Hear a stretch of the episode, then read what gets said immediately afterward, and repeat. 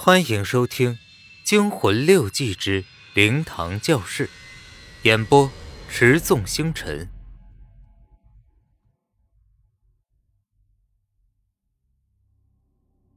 张建锋的眼光往李庄全身打量了两圈，才慢慢道：“呃，好像我记得东湖旁边是有桅杆拦起来的吧？”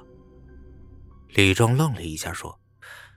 是啊，我手表掉了，我翻过栏杆去捡，掉了进去。怎么了？张剑锋摇摇头，目光却移向上方，说：“你头上好像有什么东西。”李庄拿手往上面一抹，原来是一根干稻草。小兰忍不住发话道：“真是的，是谁买菜的？到处乱丢这些稻草。”刚才我还看见门边还有一根呢。李庄听到这话，全身不由得微微一颤。张剑锋已经接过那根稻草，他应声道：“啊，交给我吧，我去扔了。你赶紧换衣服吧。”小兰结结巴巴的念完悼词之后，便是默哀三分钟。张剑锋低下头，手里紧紧攥着那两根他说要丢掉的稻草。好眼熟啊，真的好眼熟啊！为什么几根稻草会给他带来这么大的震撼？他一定是在某些不平常的地方见到过他们。张剑锋几乎是第一时间想到了车祸现场。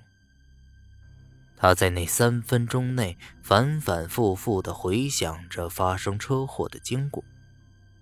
王新军。大步跨过马路，头向左偏，卡车冲过来，然后两边的人尖叫。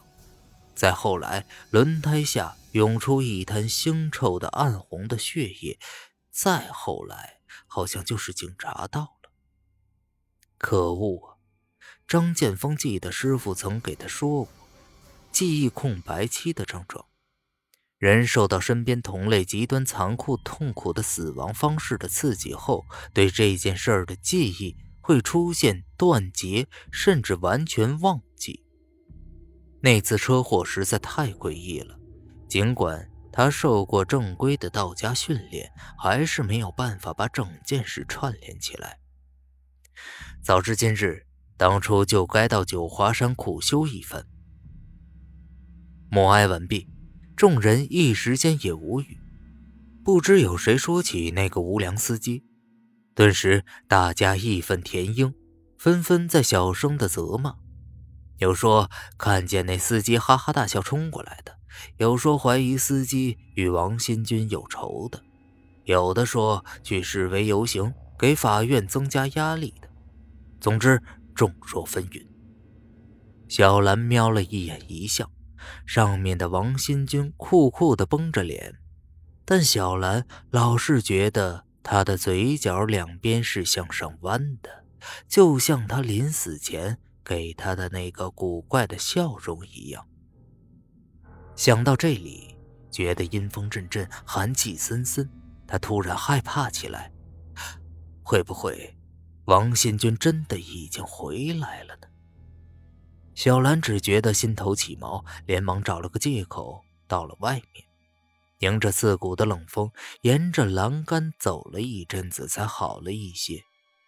想起明天要去看那具腐烂的尸体，他又头痛起来。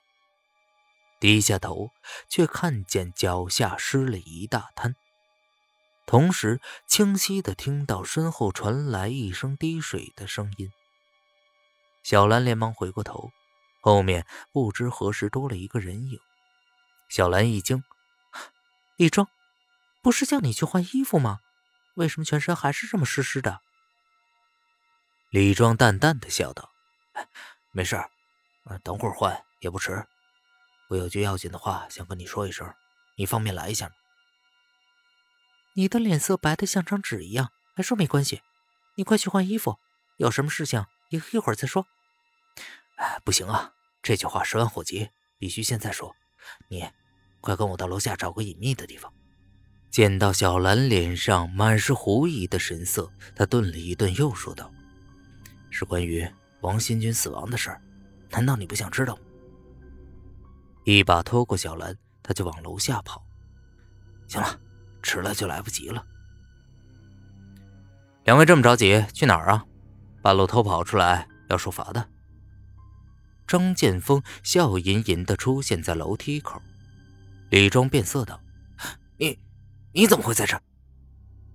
张建锋说道：“跟你们二位一样，在里面坐不住，到外面吹吹风。不过两位也太过分了啊，竟然偷跑到楼下去。”李庄说：“有些要紧话跟我说，是关于车祸的，你不要冤枉人。”小兰连忙的辩解道：“张建锋说道，哎，新军都已经走了，还有什么要紧的过帮他守灵呢？两位跑到楼下本来没有关系，不过等一下要集体上香，若是让大家发现了，唯独你们两个不在，恐怕影响就不太好了。李庄，你说呢？”“啊，这倒是啊，要不李庄你先去换衣服，暖暖手，然后再跟我讲吧。”李庄勉强笑了一下，说：“呃，也只好这样了。”说完，就推门进去了。本集播讲完毕，感谢您的收听。